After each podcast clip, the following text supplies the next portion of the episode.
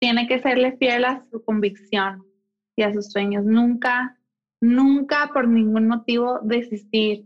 Que en ninguna circunstancia en la vida te diga, no, ya no es por ahí. Entonces que andes como esas personas súper dispersos y que luego cuando tengas 60 años de que, y yo hubiera querido hacer esto. O sea, nunca te quedes con las ganas. Por más largo que se prolongue este trayecto, el resultado, te lo aseguro, siempre va a ser positivo. Hola, yo soy Grisel Valencia y esto es Materia Gris Podcast, donde aprenderás la historia de emprendimientos exitosos, cómo ha sido el camino para llegar a lo que hoy son y quién está detrás de ellos.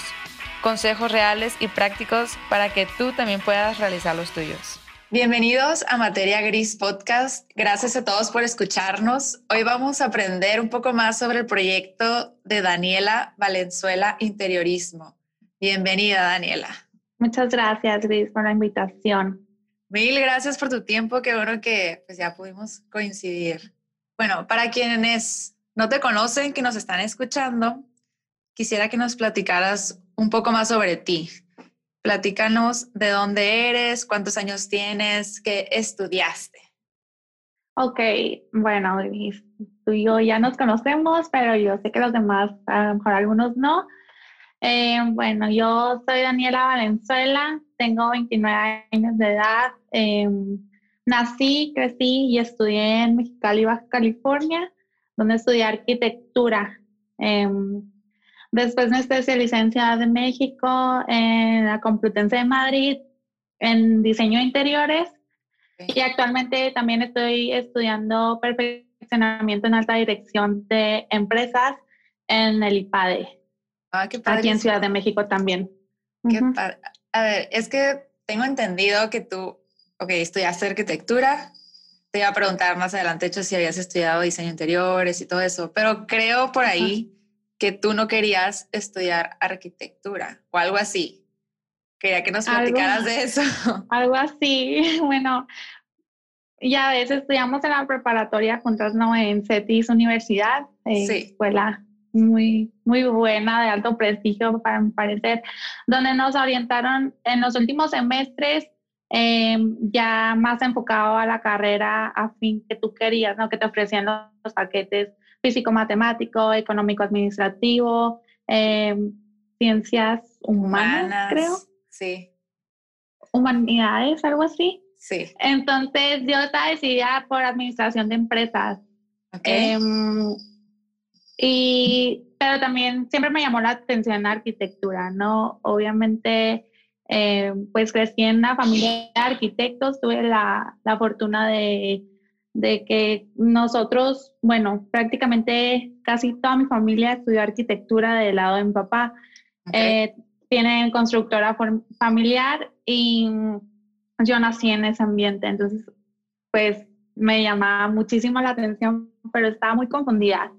O sea, sentía que la carrera era demasiado pesada para mí, o sea, para mí en lo personal como que la, estar en la preparatoria en CETIS Universidad se me hizo algo complejo, como que yo le batallaba para las matemáticas. eh, siempre me acuerdo que estaba en los cursos de, de la maestra Balas, así, sí. lo repetía porque la álgebra como que me la necesitaban explicar dos veces para ahora sí entenderla. Entonces decía, no, arquitectura no es para mí, o sea, voy a batallar muchísimo. Entonces como que las personas también decían, si tú estudias arquitectura ya no vas a tener vida, eh, te tienes que olvidar de todo eso. Entonces como que lo hacían ver como algo súper imposible. Y la verdad la administración se me da muy fácil, o sea, como que nací con eso, con ese talento y yo de que, bueno, voy a ser administrador de empresas. Pero también hacía algo muy general, como que, ok, administrador de empresas, ¿de qué? O sea, puedes ser administradora de cualquier empresa. Entonces dije, ok, a ver, lo voy a poner sobre un plano, ¿no? Eh, yo ya vengo de familia de arquitectos, tengo la fortuna de haber crecido ahí, o sea, desayunaba, comida, cenaba arquitectura. Sí. Entonces, todos. Yo creo que no es nada imposible para mí si hago el esfuerzo que requiere y eventualmente voy a terminar siendo la administradora de una empresa que se dedica a la construcción. Eso fue como que mi razonamiento, ¿no?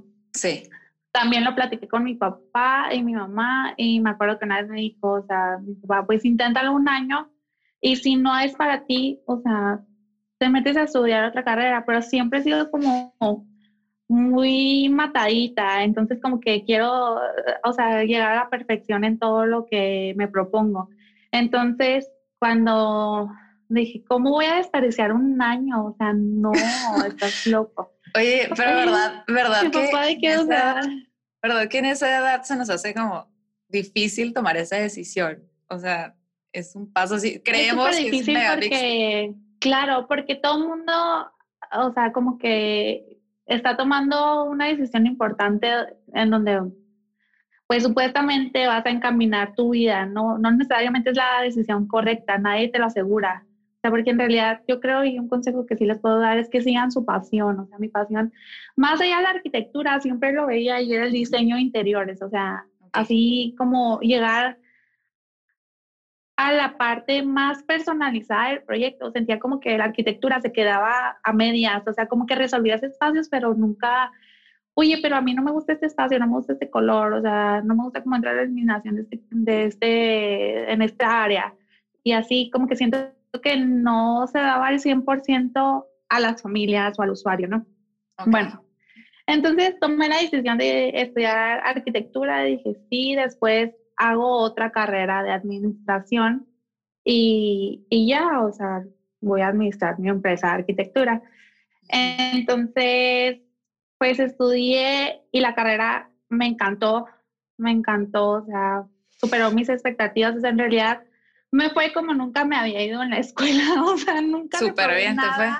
Em, sí, y también como que en la escuela conocían a mi, pues a mi abuelo, a mi papá, a mis tíos, entonces ya tenía como que, ah, viene de familia de arquitectos, seguramente todo esto como que es muy se lo hacen en el despacho de la familia. Ah, Ajá, entonces como que tuve, fue una lucha constante también de, demostrar a las personas que en realidad eras era capaz individual por mi esfuerzo. Claro, y que todo el esfuerzo que había detrás de... En realidad mi papá nunca me ayudó ni con una maqueta, o sea, el día que intentó ayudarme, la arruinó.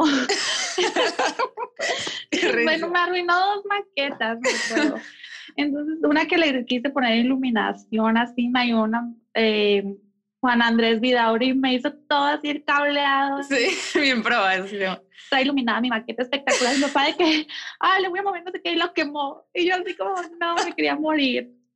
Aparte de las entregas de arquitectura súper pesadísimas. Yo me acuerdo que sí. O sea, y luego también...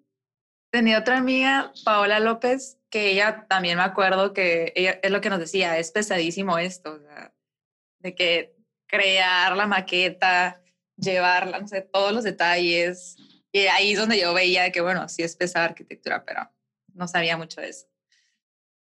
Claro, sí. Y bueno, así fueron varias de las em, anécdotas que me pasaron. Obviamente de mi papá he aprendido y sigo aprendiendo muchísimo, y lo sigo repitiendo. Yo llevo ventaja sobre eso y no me da pena decirlo porque pero también he sabido aprovechar mis herramientas que, que se me han brindado. Entonces, eh, sí, yo empecé sobre algo ya construido. Obviamente, me gusta que trasciendan las cosas, o sea, crecer, em, explorar nuevos horizontes. Entonces, em, pues todo eso se ha venido reflejando a lo largo de este trayecto, ¿no? ¿Tus hermanos también, ¿tus hermanos también estudiaron arquitectura? No, ellos son ingenieros y de somos socios en su empresa también. Eso es como que me estoy adelantando un poco. Ellos son, uno es ingeniero industrial y el otro es ingeniero mecánico con especialización en diseño automotriz. Entonces, los dos tienen MBA en el CETIS y desarrollaron su empresa de servicios de metalmecánica y están fabricando unas suspensiones para los UTVs de la suspensión delantera y trasera y se dedican a servicios de ingeniería y como que ahorita exportan a todo el mundo y así. Entonces también formó parte de su empresa. Oye, qué padre. Entonces alguien tenía que continuar con, con el imperio Valenzuela Arquitectos. Con el legado. sí. Sí, claro. Sí, ese era mi cometido. O sea, como que se me hacía demasiado como para detenerlo.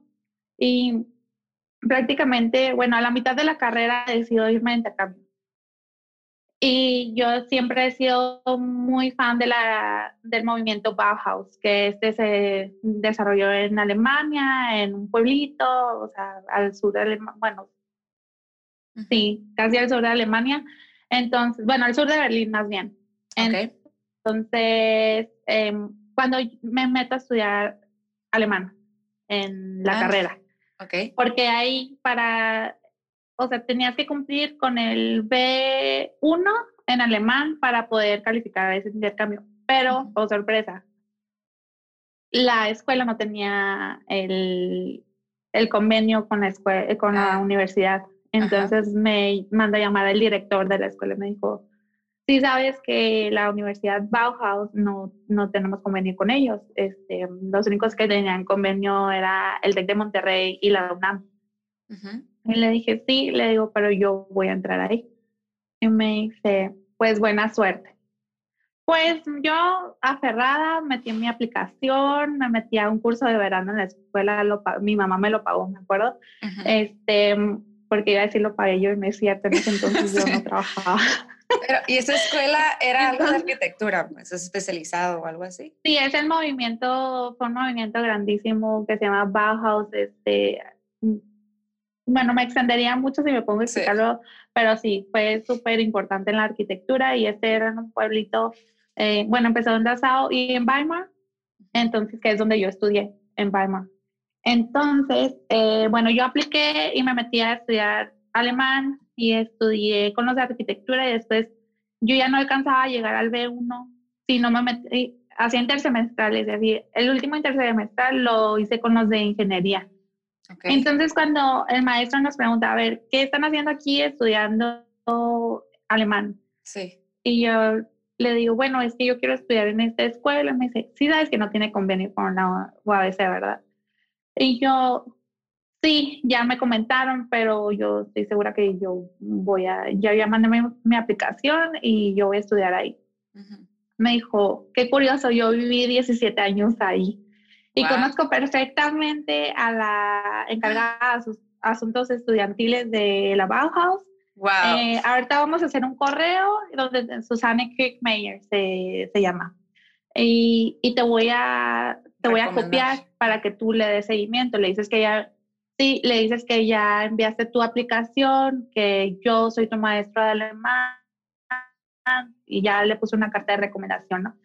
Entonces, pues así fue todo el proceso, me aceptaron y pues al parecer fui la única que ha estudiado en la Bauhaus de, pues, de todo Mexicali, creo, creo, no sé si después aplicaron eh, otras personas que ya se haya abierto ese camino, ¿no? Pero sí. Entonces estudié allá eh, siete meses de mi vida y ya regresé y terminé la, la escuela, la universidad de arquitectura, mi licenciatura. Algo que te quería preguntar, para luego entrar en, Daniela Valenzuela Interiorismo, era, era, el tema de que tu familia ha influido en tu decisión pues, de estudiar arquitectura, que ha sido una gran decisión, por lo que escucho. Pero también quería platicar un poquito sobre la relación con tu papá, que por ahí dijiste que llevabas, te, te llevaba desde los cinco años a la obra.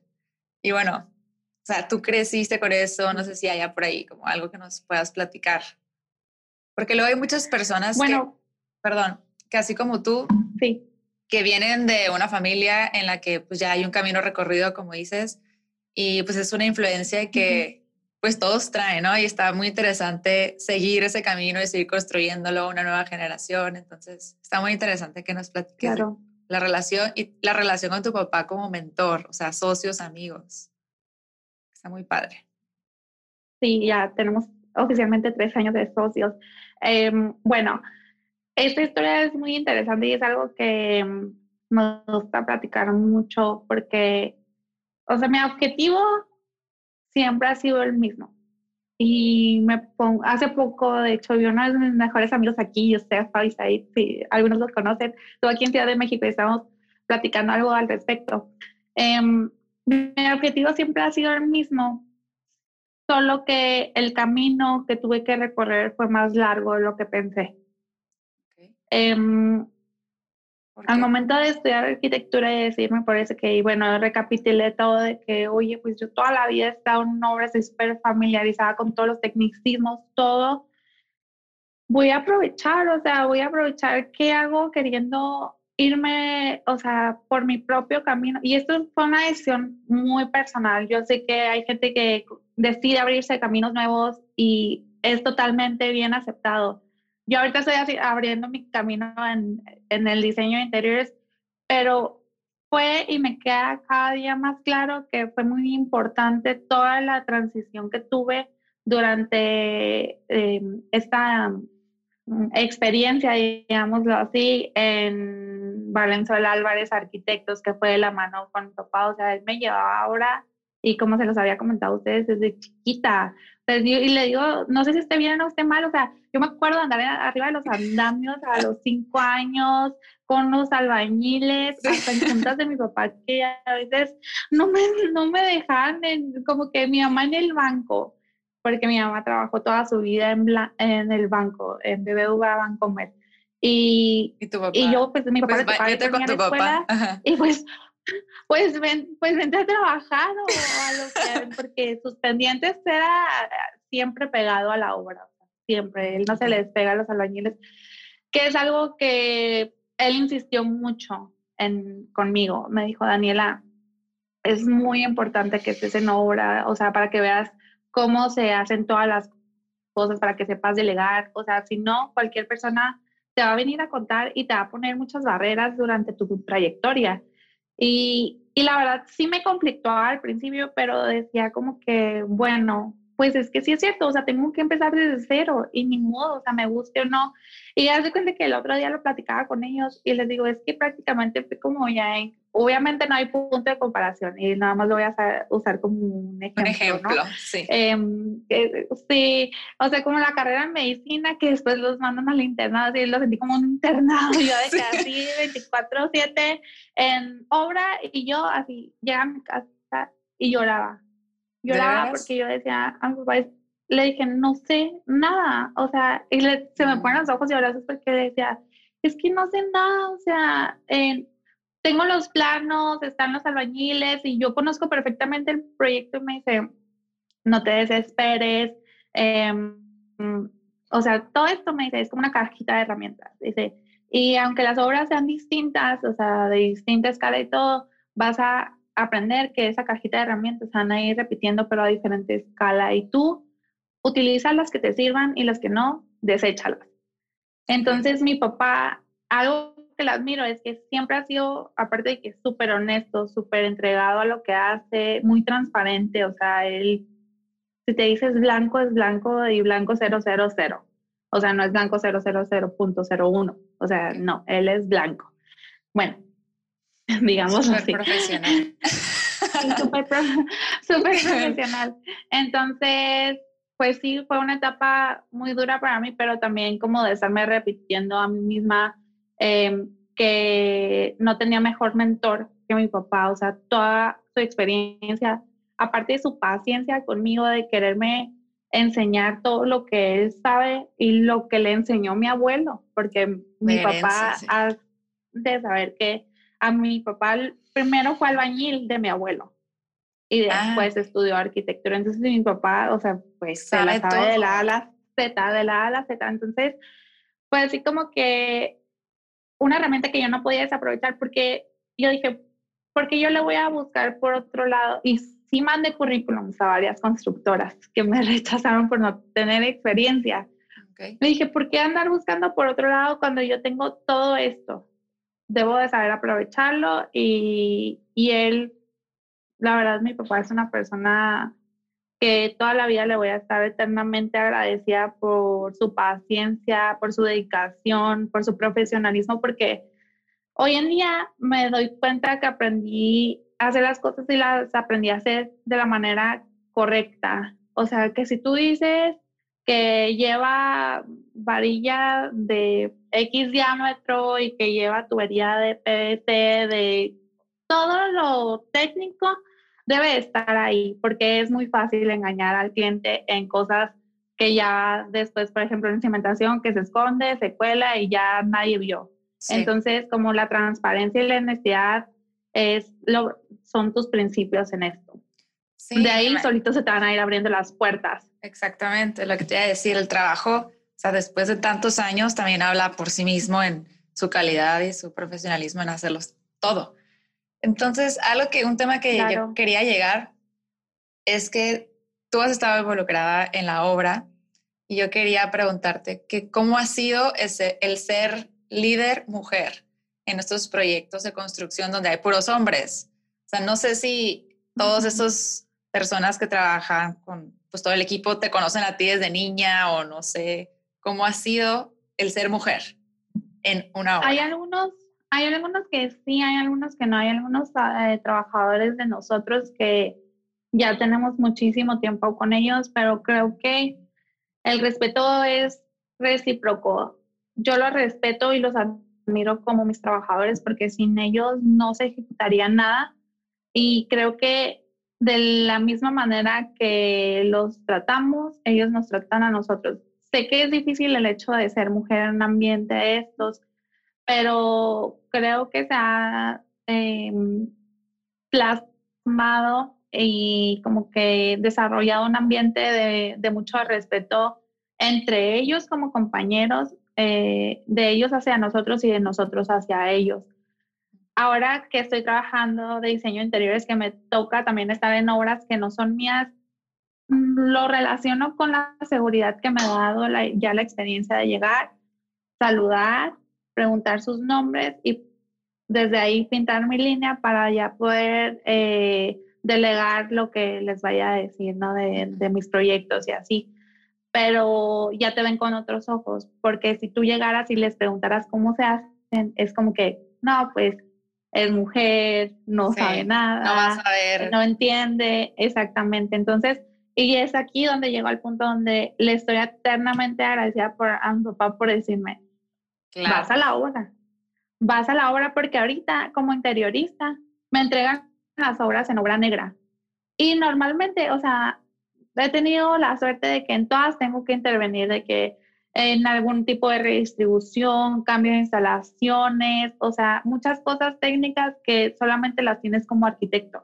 Entonces, El interiorismo es un complemento de la arquitectura 100% y pues estoy también, o sea, súper feliz con la decisión que he tomado, que a lo mejor fue el camino un poquito más largo y hasta ahorita lo veo hacia atrás y digo, hasta frustrada me sentía cuando no estaba de interiorista, porque estaba en obra y estaba ahí. Y las pues yo creo que los primeros dos años, bueno, el primer año más que nada, así como que todo en chino, todo nuevo, así como si me estuvieran enseñando un lenguaje nuevo. Así, perdida. No, quiero estar aquí pero ya en crisis, estabas en crisis. Sí, pero obviamente no me daba cuenta, o sea, nada más estaba así como pues aprendiendo y aguantando, ¿no? O sea, como que sabía que obviamente iba a tener un beneficio. Pero se veía lejano. Pues, se veía muy lejano, exactamente. Y de hecho, llegué a pensar que iba a desistir de ser interiorista. O sea, dije, ¿por qué? ¿Cómo?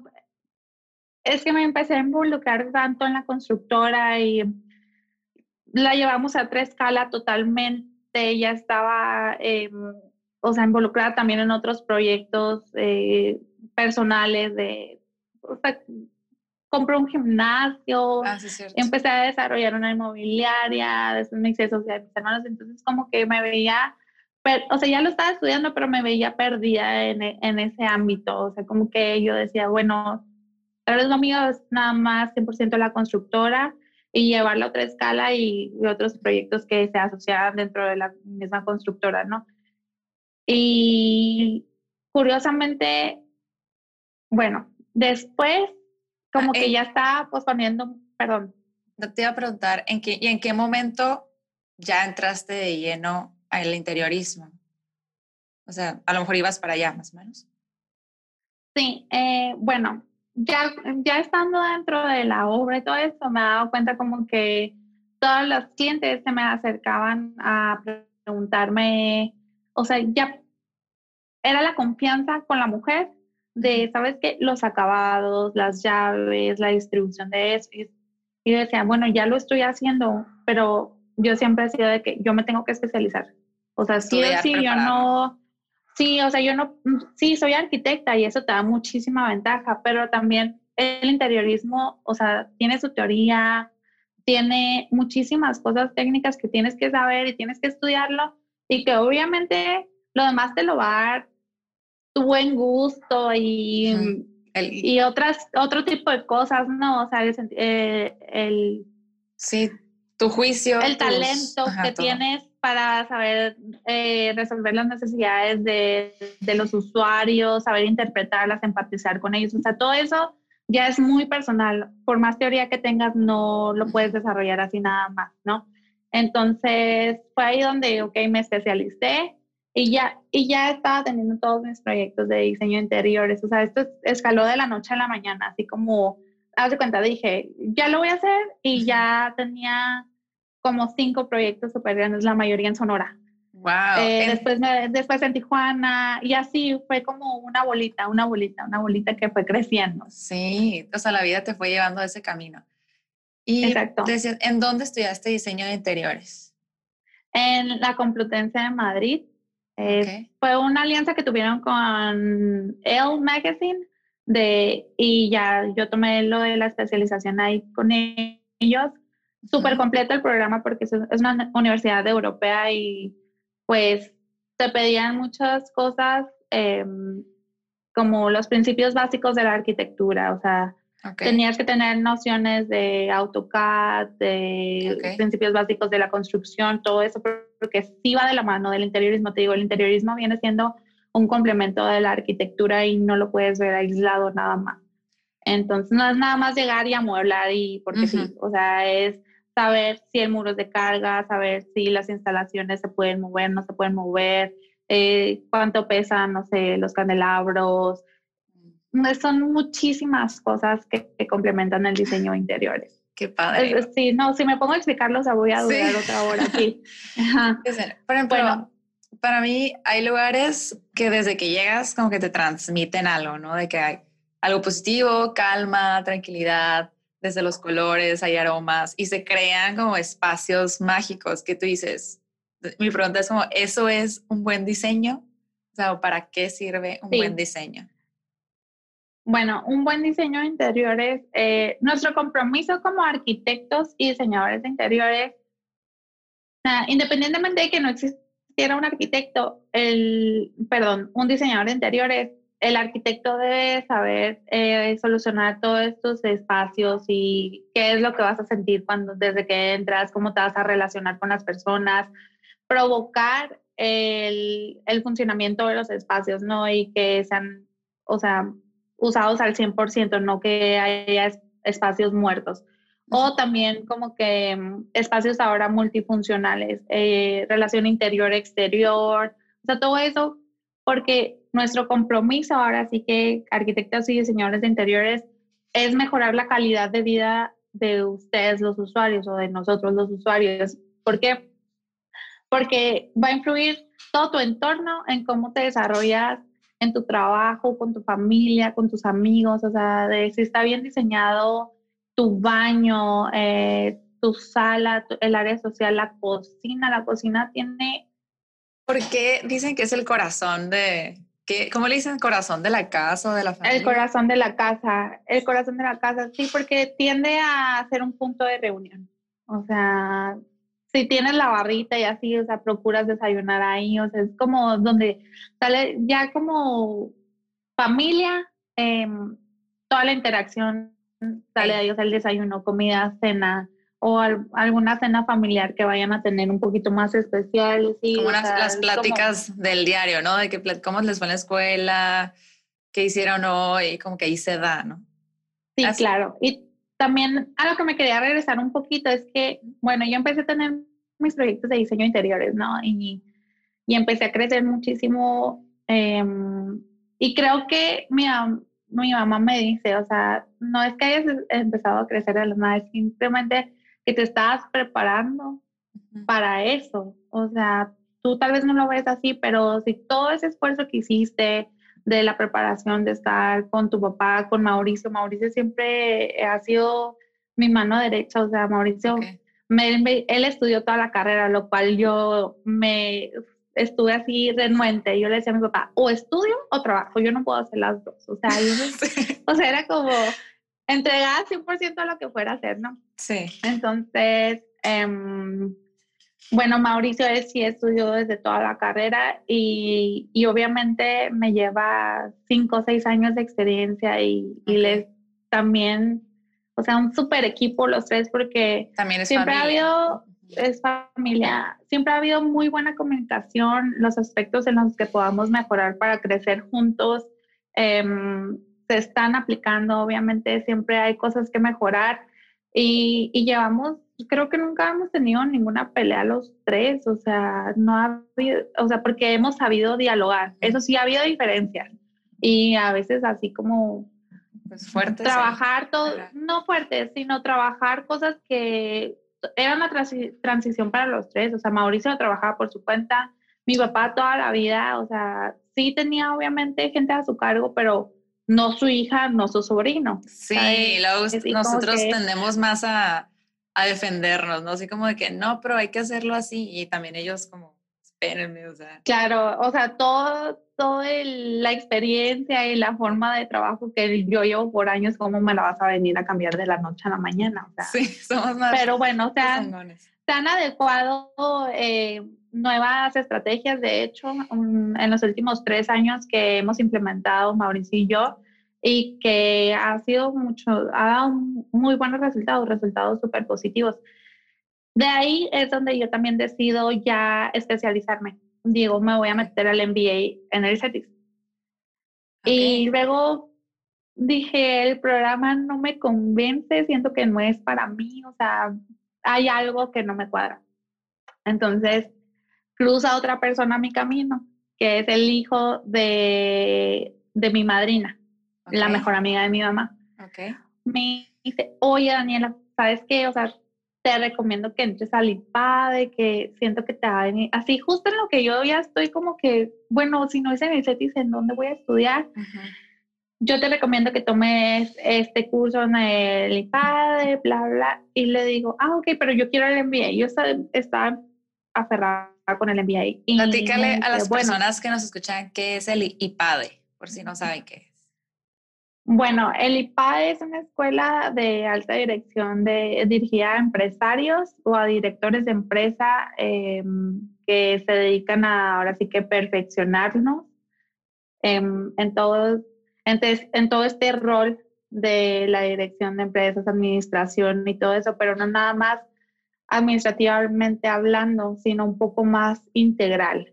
Eh, va más allá de, vemos factor humano, vemos políticas de empresa, o sea, vemos todo. lo que nos puede llegar a afectar como directores, este, eh, aplicado al programa, ¿no? Y, o sea, te dan herramientas para poderlo aplicar a tus empresas, porque pues va gente que no nada más tiene una empresa, ¿no? Y, y bueno, ahí yo también estaba como media nueva en el aspecto y hasta que tuve mi, mi entrevista, entonces le, me entrevista el director Elías González y tuvimos la cita aquí en Ciudad de México. Entonces yo le digo, por la edad yo tenía 28 años, 28, 27 creo. Súper joven, ¿no? Le digo, por lo general me imagino que lo toman grandes. Sí, ah. eh, la edad promedio es como de, de mi grupo es de 45 años. Entonces, ya me entrevista y le platico que yo estaba interesada en el MBA y me comenta, bueno, por la trayectoria que tienes hasta ahorita, yo no te recomiendo estar en el MBA porque fuera un retroceso para ti. O sea, los, me dice a los chavitos que están estudiando eso ahorita, eh, los estamos preparando para estar donde tú estás. Entonces, ah, es que tú ah, tienes un camino, o sea, muy largo, una trayectoria pues, como avanzada, ¿no? O sea, por tu experiencia. Está muy padre. Exacto. Entonces ya me dice, yo te recomiendo el de uno regional, que es perfeccionamiento en alta dirección de empresas. Creo que este programa te va a funcionar bastante bien. Utilizamos el método del caso, que el método del caso es que tenemos eh, casos de diferentes, distintas empresas nacionales, internacionales, y pues ya analizas tú la problemática, la problemática que están teniendo dependiendo del tema que estamos viendo también. Em, y tienes que ver los hechos, posibles soluciones, así. Entonces, estamos un grupo de setenta y tantos participantes, entonces uno es ingeniero, otro es doctor, otro es arquitecto, otro es contador, otro es abogado, entonces pues es súper enriquecedor todo, todas las aportaciones que se tienen ahí porque no, no tienes una... No son todos arquitectos, pues, como tú. Exactamente, sino muchísimas vertientes de, de, posibles soluciones o distintas experiencias que han tenido en sus empresas también. Que eso es lo que me ha aportado muchísimo hoy en día con todo lo que estoy haciendo. Y justamente, hablando del IPADE, en el IPADE hubo unas sesiones internacionales donde vinieron nuestros compañeros de distintas sedes. Ok. Y ahí yo decía que el interiorismo era mi hobby. Sí, ya tenía proyectos muy grandes y todo. Sí. Pero yo, May, ¿tú qué haces? ¿Y cuáles son tus empresas? No, pues esto, esto, esto. Ahí le digo, y de, y de hobby hago interiorismo pues tengo proyectos grandes. Y fue algo que me marcó así 100%. Me dijo, sí sabes que el diseño de interiores es algo que ahorita está fuertísimo y todo eso. Y yo le digo, sí. Me dice, bueno, si tú no te lo tomas en serio, nadie te va a tomar en serio. Ah, y yo así, como un golpe de realidad. Un golpe, totalmente pero también yo tenía otros proyectos que necesitaba encaminar para dedicarme de lleno ahora sí a mi proyecto de vida, porque mi proyecto de vida siempre ha sido el diseño de interiores. Sí, siempre ha existido esa espinita en ti, ¿no? sí, claro, y el camino, o sea, fue mucho más largo de lo que pensé, porque yo dije, bueno, saliendo de, de CETIS me voy a Florencia o a San Diego y estudio diseño de interiores y pues no, mi mamá dijo, tú no te vas a ningún lado. Sí, espérate. Tú, todavía no estás preparada para salir de aquí. Y la verdad le agradezco porque si no estaba madura emocionalmente para tomar, para estar fuera. Sí, no, no me correspondía todavía. Exactamente, no era tu tiempo. No era mi tiempo, definitivamente no, definitivamente no. Qué padre, pero me, me gusta escuchar esa historia porque pues a mucha gente a lo mejor le va a hacer ruido, ¿no? A lo mejor no, ahorita muchas personas que no están en donde quieren estar o se hacen ese cuestionamiento de esto es lo que quiero o no quiero. Y así como a Daniela le ha pasado, o sea, la vida de verdad la ha llevado a ese camino, ¿no? O sea, de una u otra forma te han puesto las personas correctas, a los maestros correctos, la escuela correcta, las personas correctas y ve dónde estás ahora. Entonces, ya entraste, ah, ya te tomaste en serio ahora sí el interiorismo. No que no me lo tomara en serio. o sea, relleno más bien, ¿no? Pero ahorita ya estoy 100%, enfocada ya al diseño de interiores. Obviamente de la mano con los proyectos que seguimos teniendo en la constructora. Mi papá me hizo la directora de la constructora. Pero ahora ya se ven como que los planes que implemento y les doy seguimiento, más no estar de lleno porque yo sé quién tiene que ejecutar qué cosa. Entonces, o sea, mis responsabilidades son mayores teóricamente, pero no tengo que estar 100% presencial como antes estaba, alineando pues todos los planes que les había propuesto. De hecho, está por concretarse ya uno de los más importantes que nos vamos a mover a las oficinas en Punta Este ya esta próxima semana.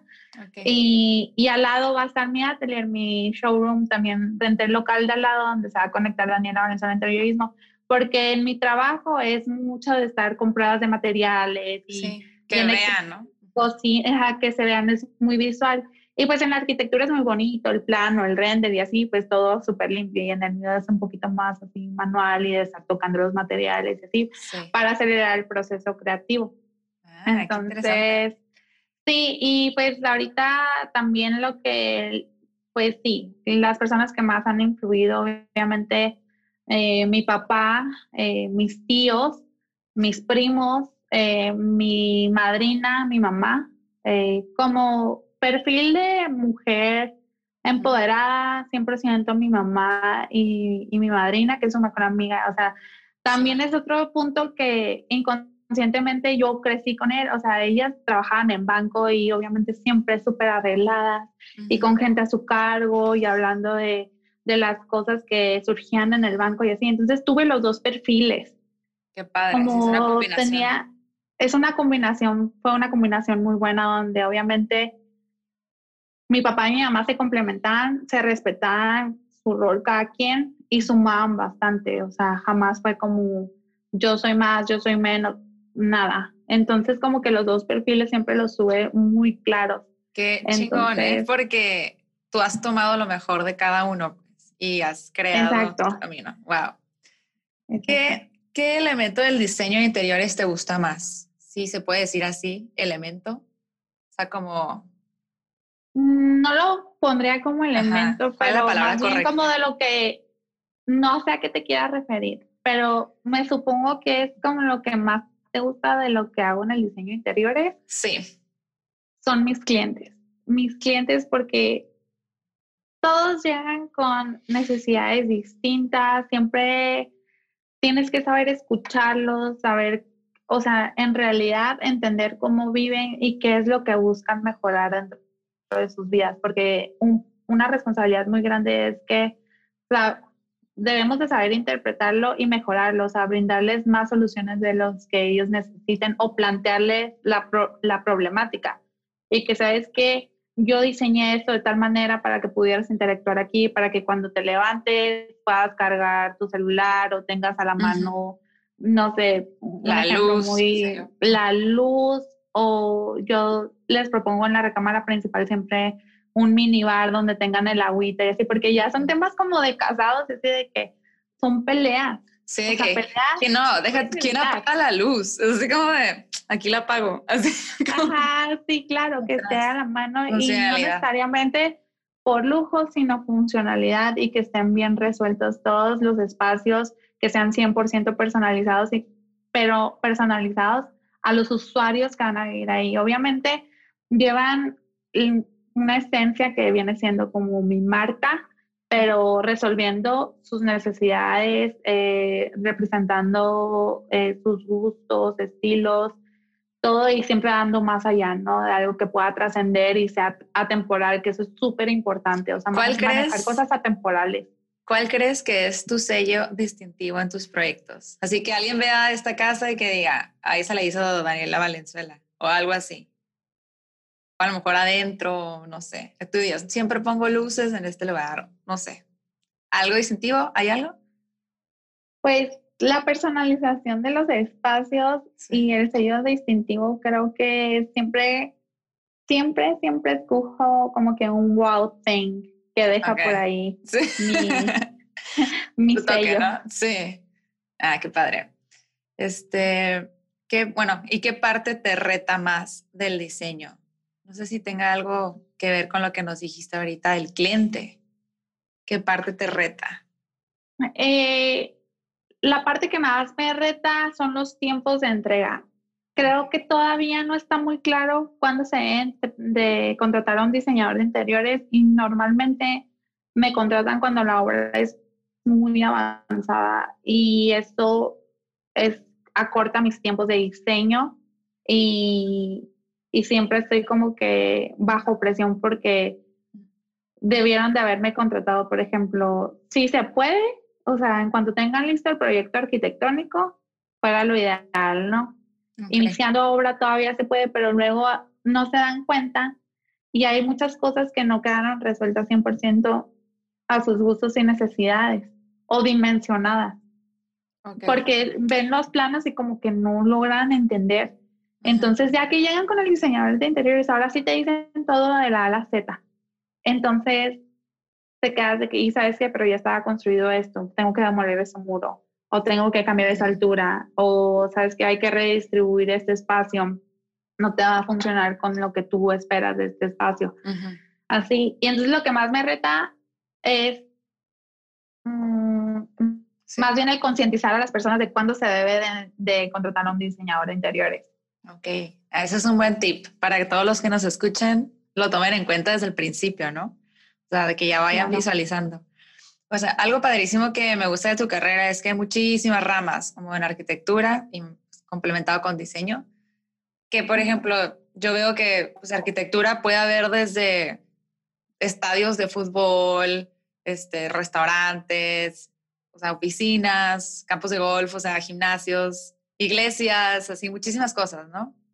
Entonces, ¿a ti qué es lo que más te gusta? Me gusta todo, o sea, me gusta comercial, habitacional. Lo siento mucho más propio y personalizado el habitacional, porque en realidad las personas llegan tan esperanzadas contigo, así de que... La casa de sus sueños. Sí, o sea, y no necesariamente nada más una casa, tal vez a lo mejor su casa de campo, su departamento, o sea, varias propiedades que tienen, pero que en realidad buscan sentirse muy conectados a ese espacio.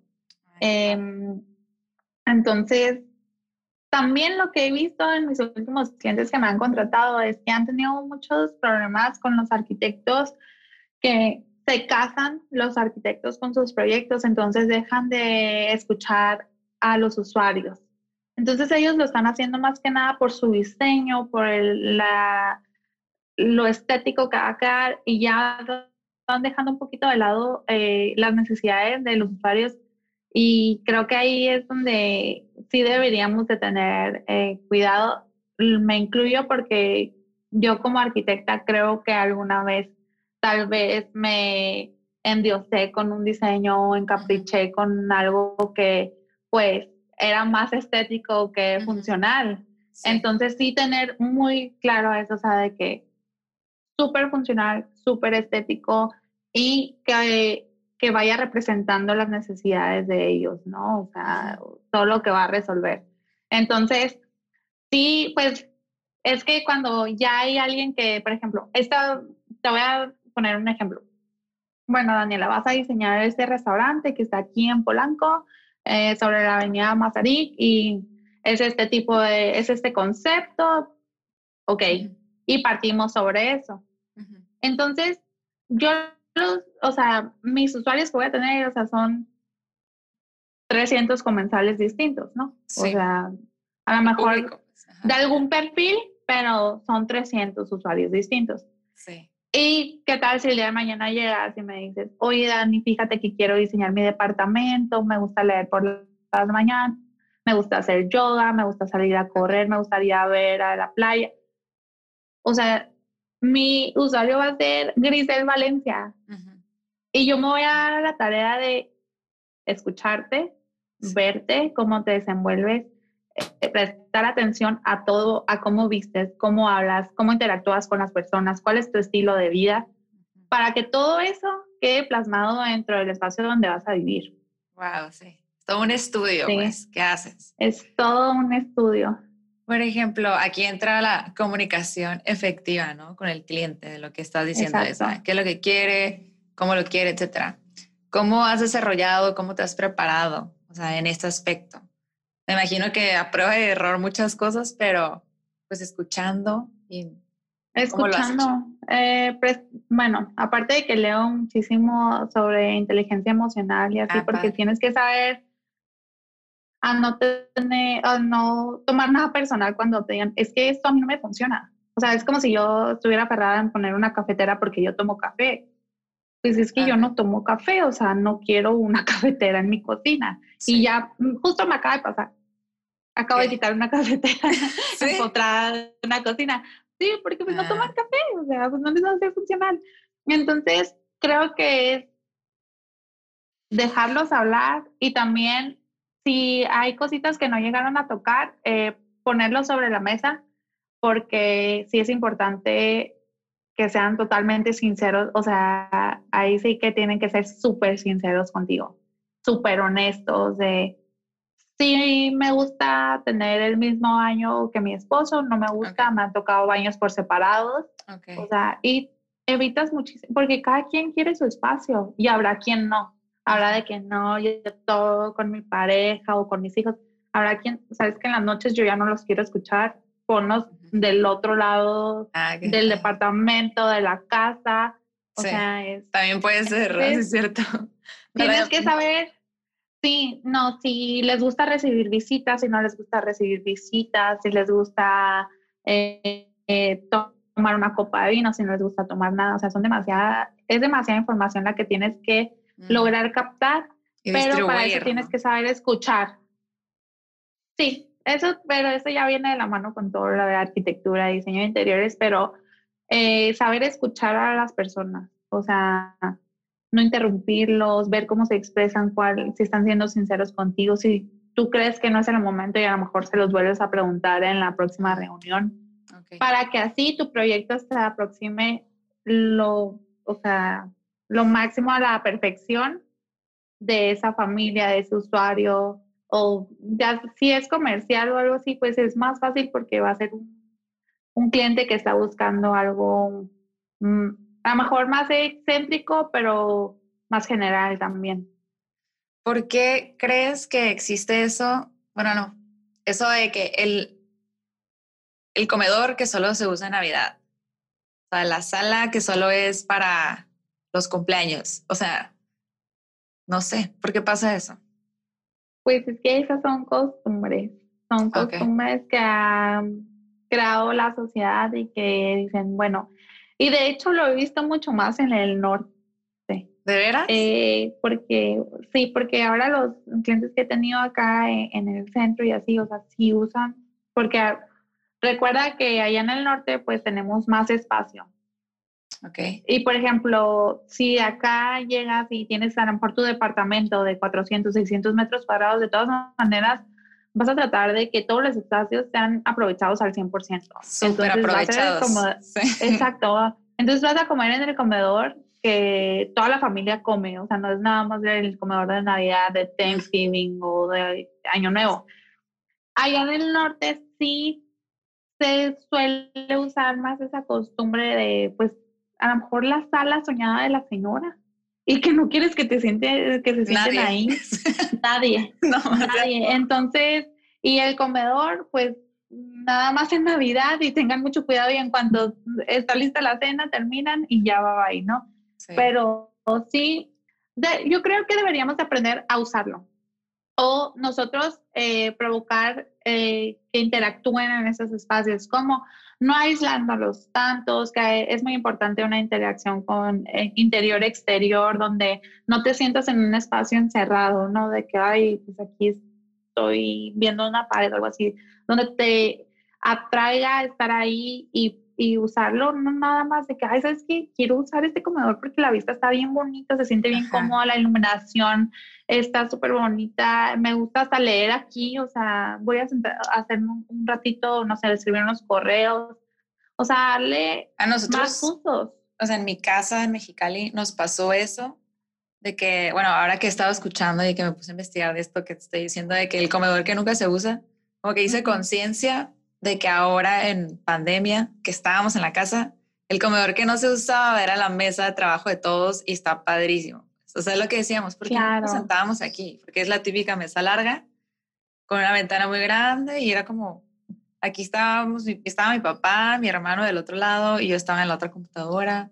Entonces dijimos, ¿por qué no se usaba? O sea, y ahora... Claro, pues y es que son más ideas que o costumbres que tenemos que de lo que pudiera llegar a ser de que si tú un día se te hubiera ocurrido y sentarte ahí a trabajar, o sea, no es una regla que esté escrita de que no más se puede usar para comer las navidades ahí. De hecho, antes en mi casa, cuando veníamos todos ahí, antes de que mis hermanos se casaran también el comedor, creo que era como de ocho personas, nada más somos cinco pero sí acostumbrábamos a comer ahí, o sea, la comida era religiosamente en el comedor y... Grande no importaba. Sí, grande y no importaba, ¿no? Pero es más que nada las costumbres que, que se van creando. Ok, Daniela. Pues para ir dándole conclusión a esta entrevista, te voy a hacer unas últimas preguntas y a ver qué es lo que tú opinas. ¿Qué le dirías a Daniela de niña? ¿Algún consejo que le darías? Mm. cree en ti. Porque muchas veces, bueno, algo que sí me tuve que como que concientizar mucho eh, fue como que, o sea, nunca compararme con nadie. ¿Por qué? Porque yo, como te decía, tuve siempre muy clara mi meta y mis puntos de comparación o mis referencias eran los conocimientos de mi papá o arquitectos así de que Hadid, que fue un referente en la arquitectura, o sea, la primera mujer que ganó un premio Pritzker. O sea, en realidad nunca volteaba como al, al lado. O sea, como que mis sueños siempre estuvieron muy, muy altos. Y entonces mis puntos de comparación eran hacia allá. Y muchos de los de mi alrededor tendían a como que quererme bajar esos ánimos de, de lo grande que yo soñaba, ¿no? Este, y pues hice un bloqueo de escuchar a todas esas personas que, uy, hasta, no, o sea, hasta gente muy cercana me decía, no, la arquitectura no es para mujeres, ese es un trabajo de hombres, ¿cómo vas a ir a la obra? O sea, gente muy cercana a mí. No, para que estudies arquitectura y vas a estar como las pasantes de, del despacho, está en un escritorio trabajando para hombres. Pero yo tenía el otro lado que era mi mamá y mi tía, que ella siempre a lo grande, a lo grande, a lo grande. nada, eso me detuvo. El apoyo de mis papás siempre fue, o sea... Incondicional. Incondicional. Incondicional. Y si yo a mi mamá le decía que mañana iba a ser la no sé, la presidenta de México, mi mamá, sí vas a hacer y cómo lo vas a lograr. O sea, empieza a trazar tu trayecto. Entonces, manos a la obra. Entonces, sí, nada más como cree en tus sueños, en ti y obviamente pues siempre los sueños van de la mano del esfuerzo y del trabajo, ¿no? Ok, me encantó. ¿Qué le dirías a Daniela antes de la pandemia?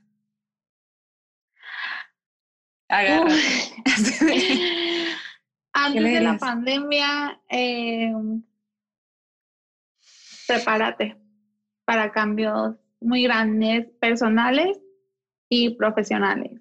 También mi perspectiva de vida cambió porque algo de lo que me dijo el IPADE, estuvimos en un, así en resumen, ¿eh? estuvimos en un retiro, em, puras mujeres, puras mujeres del, de uno regional y del AD, o sea, pues mujeres empresarias. los del AD mucho mayores que yo, ya de la edad de mi mamá, de, hoy no me va a dejar decir, pero sí, casi 60 años. Y eso fue un shock para mí porque fue justo antes de la pandemia, un fin de semana antes. Em, fue como verme en un espejo adelantando el tiempo. Sí. me sorprendí de ver algo que iba súper encaminada hacia allá, pero de tomar la decisión, no sé si lo quiera, de replantearme muchas de, de mis cosas, de mis proyectos y saber separar lo personal de lo profesional. Yo no sabía, o sea, a mí me preguntaban, ¿cuáles son tus proyectos personales? Y yo te repetía los, los profesionales ni la más mínima idea.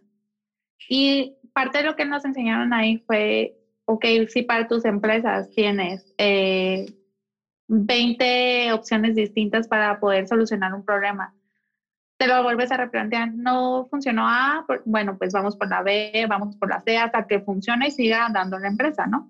Okay. ¿Y por qué para su vida personal no? Porque siempre se van con una opción y les da miedo por el que dirán pues no me funcionó y voy a ir por la opción B. Me detengo, hago una pausa y tal vez lo que yo pensaba a mis 27 no es lo mismo que pienso ahorita a mis 29. Y me lo, bueno, en ese entonces tenía 27 en marzo. Y me lo vuelvo a replantear, o sea, sí, o por lo menos decir, pues. sí, sí quiero o no quiero. Y, y lo que nos explican ahí, dejen de tenerle miedo al que dirán, porque, o sea, es algo para ustedes y que, o sea, va a marcar un camino que ustedes deciden si la vida profesional los lleva o ustedes lo marcan hacia dónde van, profesional y personal.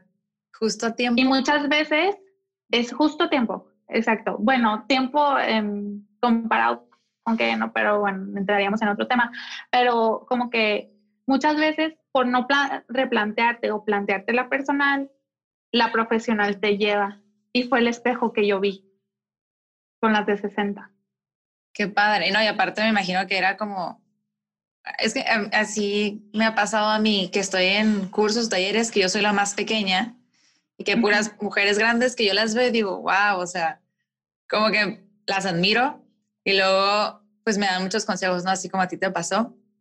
Pero luego también, también me preguntaba, o sea, también me hacía ver a mí como, a ver, yo estoy bien joven, o sea, no tengo hijos, no tengo como que responsabilidad así tan grande, como que puedo hacer de mi vida lo que yo quiera, o sea, puedo como lo que dices. Claro, puedes arriesgarte. Arriesgar y, más. y si no, no pasa nada.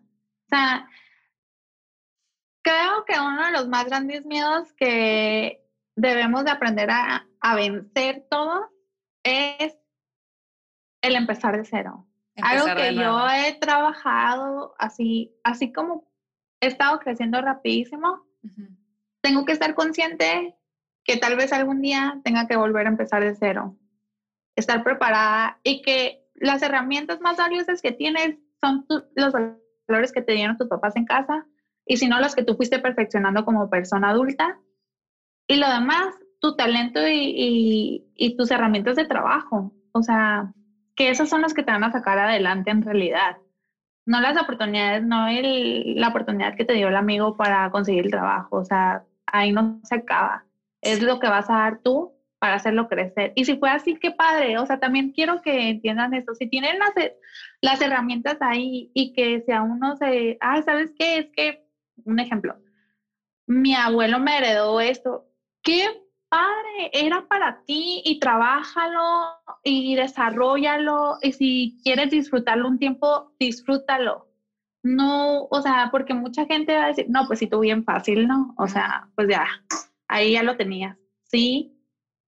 Gracias y me tocó y soy, y soy afortunada y el, el saber dar gracias todos los días por tu familia, por tu salud, por la gente que te rodea, por las oportunidades que estás viviendo cada día. O sea, es importante. Todos los días yo me levanto, doy gracias a Dios.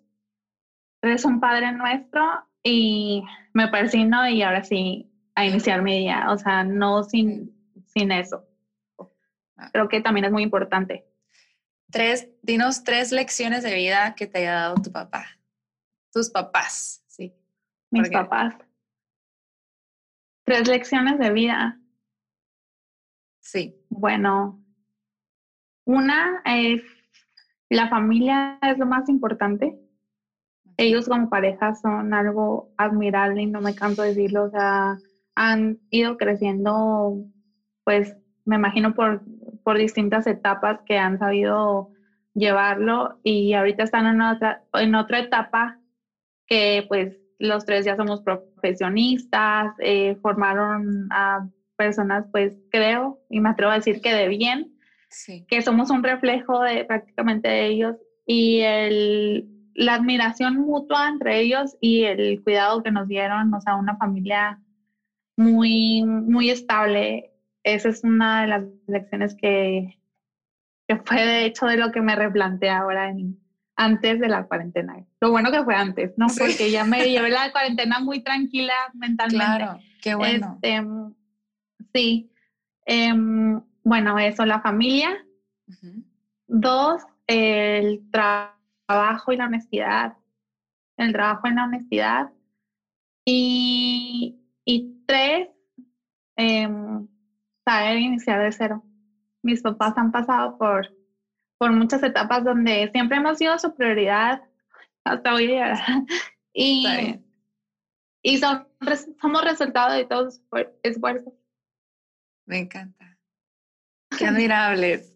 y aparte siento que tienen un gran sentido del humor, como que todos se llevan nos muy bien. súper bien, o sea, la cuarentena fue lo máximo para mí y también como que, o sea, entrenábamos juntos, y, pero me dio oportunidad de conocerlos más allá del rol de papá, sino como personas, la calidad de personas que, que, tienen, o sea, ellos, toda su formación y eso, y, y, no me canso de cada día admirarlos más y más, o sea. Qué padre, que, que eran, Qué grande saberlo. Algo de ti que nos sorprendería saber. Pues algo de mí que les sorprendería saber. sí. ¿Qué será? Te encanta hacer cocinas, pero no te gusta cocinar. Déjame, te digo que ahorita que estoy aquí viviendo en Ciudad de México, pues ya cocino. no soy mala cocinera hasta eso. No he quemado la, el departamento todavía, pero... ¿Qué podrías decir? Mm, pues la transición de mi, de mi vida últimamente, como que estoy mucho más eh, apegada a Dios.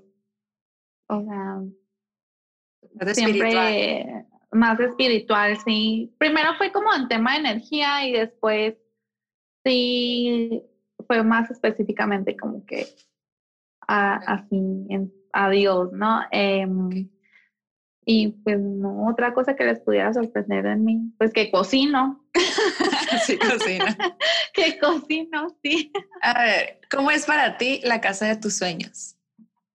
Ay, no. Es que dependiendo, o sea, la, bueno, sí, la casa de mis sueños son espacios abiertos. Dato curioso, yo quiero que la diseñe mi papá. Ok. Obviamente intervenía por su servidora, en, pero somos super equipo. Entonces, em, como que, oye, yo pienso que va a llevar esto, entonces me prepara espacios como ya, como para implementarlo y que sea todavía el, mejor, el resultado mucho mejor, ¿no?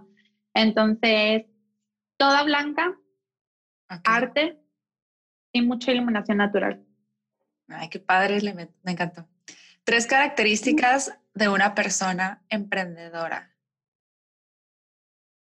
Tres características de una persona emprendedora. Eh, ¿Qué dirías? Líder, tiene que ser un líder nato. Dos, em, tiene que serle fiel a su, a su convicción y a sus sueños. Nunca, nunca por ningún motivo desistir.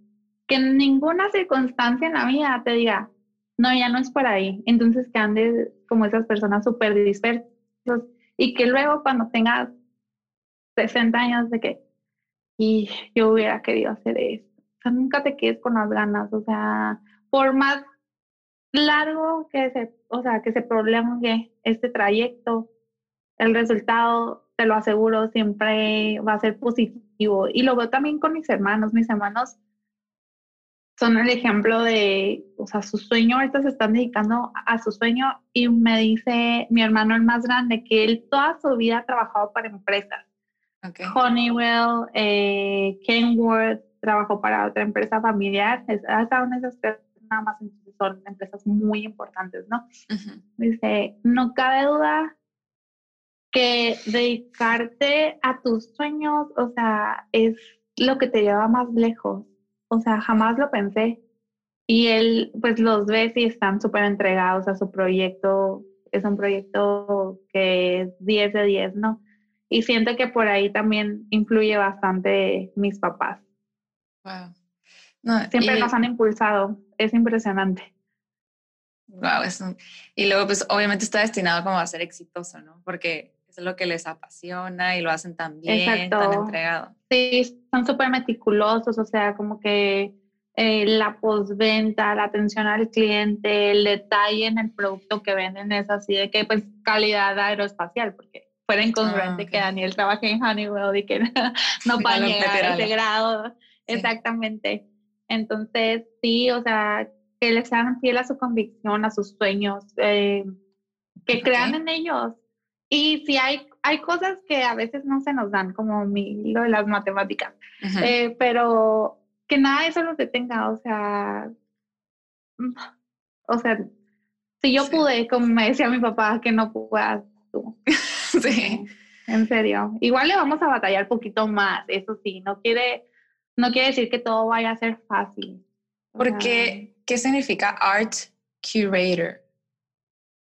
Ah, curadora de arte. Es, em, bueno, te dedicas a investigar, aparte de tener todas las opciones para poder em, ofrecer en los proyectos lo de pues una curación de arte. Una curación se refiere a que literal este, te hice la tarea de presentar las piezas indicadas para el proyecto. Ok.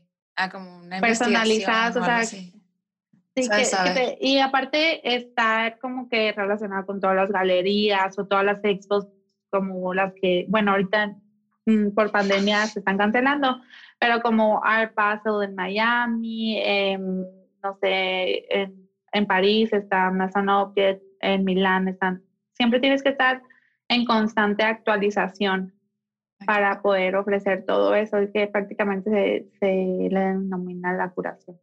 Ah, no sabía. ¿Tienes alguna frase favorita que te repitas mucho? Gracias. ¿Algún libro favorito? Sí, un libro que, bueno, dos libros que han marcado muchísimo mi vida, pero es como más que inteligencia emocional. Eh, Deja de ser tú, de Joe Dispensa. Buenísimo, está muy padre. Sí, y Energía tu poder. Siento que son herramientas de vida y me han ayudado muchísimo a, em, pues no tal cual sanar internamente, porque eso es como que va más allá, pero sí saber como que tú eres un reflejo de todo lo que llevas dentro. Entonces, si tú llevas problemas personales y emocionales, los vas a ir como reflejando en todas las personas que crucen tu camino. Entonces, o a veces como el tomarte cosas personales cuando en realidad es depende de cómo lo veas, ¿no? Y creo que eso pues me ha ayudado muchísimo a las relaciones interpersonales y también como que a disfrutar más, como que estar muy, muy enfocada en mis proyecciones y como que saber a qué responder y a qué no. Y estar más presente, ¿no? Está muy padre. Exactamente. Pues muchísimas gracias, Daniela, por tu tiempo. No sé si quieras No, gracias a ti, Gris.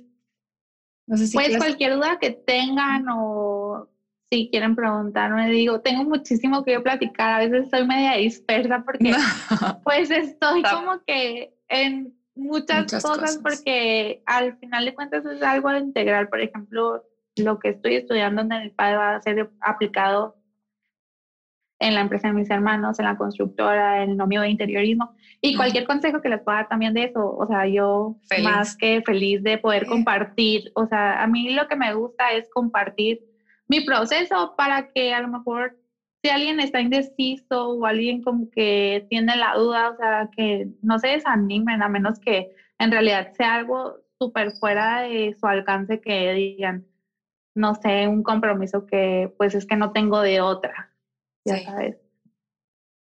Pero no dejen de creer en ustedes. Me encantó. Muchísimas gracias y muchas gracias también a ti por escucharnos es platícanos qué te parece este episodio y nos vemos en el siguiente. Muchísimas gracias. Gracias, Dani. Gracias, Gris.